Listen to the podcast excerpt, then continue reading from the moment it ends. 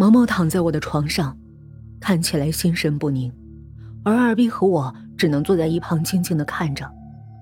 三个多小时前，发现公狗的下半身尸体，我和二逼赶紧到外面去找毛毛，结果发现他在街上游荡，整个人都失神了。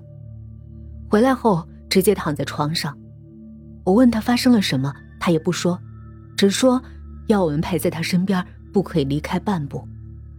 我们必须赶快到乱葬岗一趟。二逼对我耳语：“我们现在走不了啊！看他这情况。”我说话尽量轻声，避免刺激到毛毛。不然，先报警，让警察陪着他，我们去乱葬岗。拜托，警察一来看到公狗的尸体，我们恐怕都成了嫌疑人，怎么可能让我们走啊？那怎么办？如果女尸吸到越来越多的地气，我们肯定会偷血霉的。其实我心里有底，那具尸体应该已经复活了，公狗恐怕就是被他焚尸的，而且卢信恐怕也已经不在这世上了。可我不愿意承认这个事实，我还那么年轻，没结婚没成家，我不想死，还是想到乱葬岗一趟，确认那女尸是否还在。可是丢下毛毛怎么办？你们知道吗？正在为难的时候，毛毛开口说话了。刚刚在寺庙，我远远看到公狗开车过来，我很气愤的跑过去，我想责怪他，为什么知道？他以前从来没知道过。毛毛身体在发抖。结果打开车门，但没有下半身。我和二逼听到后都傻了，根本无法相信会有这种事儿，而且毛毛还亲眼目睹，难怪他几近崩溃。公公应该是死了。毛毛继续讲，还一边哽咽。他他是个守信用的人。就连死了也要赴约。瞬间，我脑中浮现了一个画面：公狗的房间，那道从床拖到门边的血迹。拜托你们陪着我，等我睡着了再离开好不好？我不想一个人。泪水从毛毛的眼眶里滑落到他的脸颊上。你放心，我们会陪你的。我讲出这句话，发现二逼面露难色。谢谢。毛毛疲惫的闭上了眼睛。那女士怎么办呢？二逼着急的问。哎呀，等毛毛睡着了再说吧，顶多一个小时。我说话尽量保持只有气，而不发出声音。就这样，毛毛睡在床上，我和二逼躺在地板上，等着未知结局的到来。突然，床上传来诡异的声音。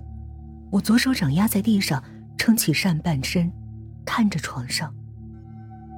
毛毛眼睛瞪得圆大，眼白全是血丝，眼珠还不断的往外凸，嘴巴张得很大，好像想叫却叫不出声。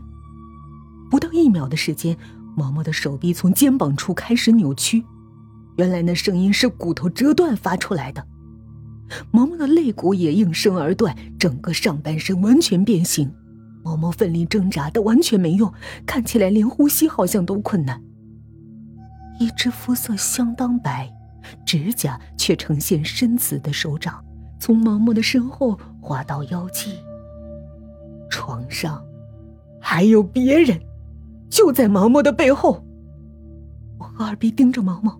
两人脸部肌肉同时紧绷，肾上腺素高量分泌，眼睛和嘴巴极度的扩张。那只白色的手完全伸出，环抱着毛毛，用力挤压他的腹部。血逐渐染红毛毛的衣服，毛毛的头发越来越长，越来越长。不，是背后那个人的头发。他的头颅紧贴着毛毛的侧脸钻了出来。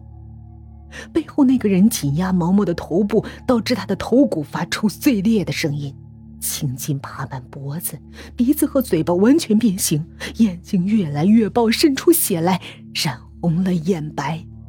一颗眼珠突爆而出，从床上滚了下来。我和二逼夺门而出，连鞋都来不及穿。当我们跑到客厅外面，就看到了一个恐怖的身影立在了门口。他的头发发长的惊人，几乎拖到地上。他一身红衣，穿着红鞋的脚，脚尖垫着，整个人悬浮在半空。突然，他缓缓的抬起了头。那一刻，我的心脏几乎骤停，我整个人快要昏厥。接着，他僵硬的伸出笔直的双手，朝着我们就飘了过来。我怪叫一声，一个闪躲避开女士的攻击。我瞬间扯下脖子上的挂坠，朝他丢了过去。那是爷爷送给我的古玉，据说有驱邪的作用。丢向他的那一刻，我恍惚看到他身上冒起了火星。紧接着，他怪叫一声。我趁机一把拉起瘫倒的二逼，就冲出大门，直奔外面。跑出去之后，二逼跨上摩托，马上用钥匙发动，我则坐在后面，狠命抓着他的肩膀。随着摩托引擎声在宁静的深夜里轰隆作响，我和二逼没命的往前逃。路灯一座接一座的从身边闪过，我们既烦闷又恐惧。二逼忍不住的大声吼叫，发泄抑郁已久的情绪。冷静点，你要骑到哪儿？这是？我怕二逼失去理性，赶紧将他拉回现实。去教授那儿，至少避一避。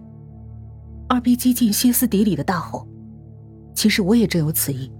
当前我们能做的，就是先确保今晚的平安。摩托飙过市区，通往郊区，开始爬上山路。眼熟的树林和断崖，又出现在眼前。不对，这是去乱葬岗的路。气温越来越低，雾越来越浓，能见度越来越低。这一切和呼啸而过的摩托呈现了诡异的对比。我看着周围的景色，这是要去哪儿？这路不对呀！我发觉事情不对，我大喊起来：“二比！”我们在绕圈啊！刚刚我还以为是错觉，看来真的在绕圈。二逼越骑越猛，丝毫没有停车的意思。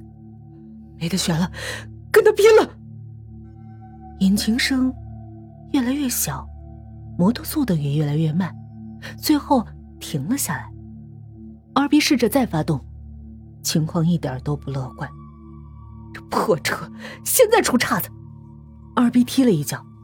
水钱豹，现在只能死马当活马医了。我修车，你下车看看有没有上山的人，问问愿不愿意让我们搭车。二 B 立刻蹲下来检查车底，我则稍微下坡确定有没有来车。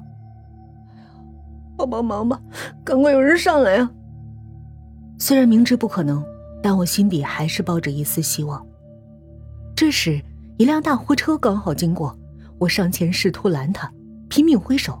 货车速度慢了下来，司机打开车窗，探出头来，看到我在挥手，表情凝重。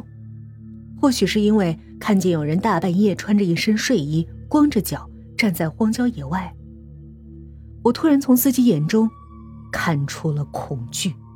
他似乎在瞪着我的身后。紧接着，他急忙关上车窗，越开越快，扬长而去。我赶紧从口袋里拿出手机，可恶！又没信号，他奶奶的电信公司全死光了。我身后突然传来了摩托的引擎声，我心中兴奋到了极点，赶紧转身，但这时候发现身后泛起一股诡异的绿光，伴随着浓浓的雾气。摩托在绿光中驶来，我恐惧的发现摩托上不止坐着二斌，后座还载着个女人，鲜红丝质的连衣裙，随风飘起的长发。拖到了地上，是那具女尸。我正想叫住二斌，那摩托却已向山道上冲，转过一个弯道。